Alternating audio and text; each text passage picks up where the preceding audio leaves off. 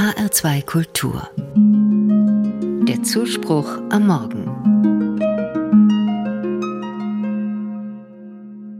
Grinsende Kürbisse mit Spinnweben behangene Skelette. Die gehören in den letzten Jahren eindeutig zum 31. Oktober dazu. Es ist ja immer mehr Brauch geworden, auch bei uns in Deutschland Halloween zu feiern. Was mir an Halloween gefällt, die Freude über ausgefallene Dekorationen und das gemeinsame Feiern. Ganz klar, gerade in grauen Tagen kann das gut tun. Aus christlicher Perspektive habe ich allerdings so meine Anfragen an die Feier mit den Gespenstern. Als Christin glaube ich, Jesus Christus hat durch seinen Tod und seine Auferstehung die Macht des Todes gebrochen. Und ich glaube, Gott vergibt alle Schuld. Niemand muss wegen seiner Sünden ruhelos über die Erde geistern. Aber nun gut. In der langen Tradition des Festes haben sich unterschiedliche Feste aus vorchristlicher Zeit mit unterschiedlichen Traditionen vermischt. All Hallows Eve ist eigentlich der Vorabend zum Fest aller Heiligen. Davon ist heute nur noch die Party übrig. Was mir am heutigen Tag auch als Katholikin wichtig ist, das Gedenken an den Reformationstag. 1517 hat Martin Luther seine berühmten Thesen veröffentlicht. Luther wollte mit diesen 95 Thesen Widerspruch einlegen gegen den Handel mit päpstlichen Ablassbriefen.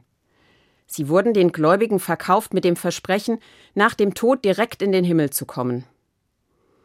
Martin Luther war davon überzeugt, Erlösung findet der Mensch allein durch die Gnade Gottes. Und nur wenn der Mensch sich seiner Sünden bewusst ist und ehrlichen Herzens Buße tut, kommt er in den Himmel. Ablasszahlungen waren dabei nach Luthers Auffassung nur nützlich für den Papst. Ich denke, die vielen Konflikte bis hin zu blutigen Auseinandersetzungen über Jahrhunderte hat Luther nicht gewollt.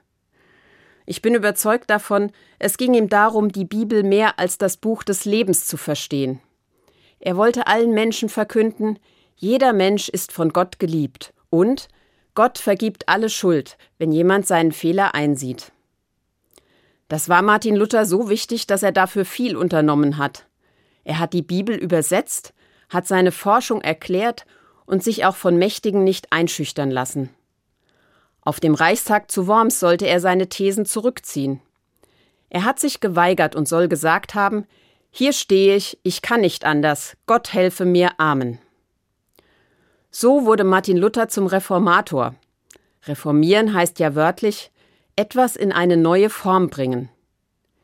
Ich sehe heute viele Menschen in unterschiedlichen Konfessionen als Reformatorinnen und Reformatoren. Frauen und Männer, die sich in Politik und Gesellschaft für christliche Werte einsetzen. Theologinnen und Theologen, die immer neu darum ringen, die Regeln der Kirche so zu formulieren, dass sie dem Leben dienen.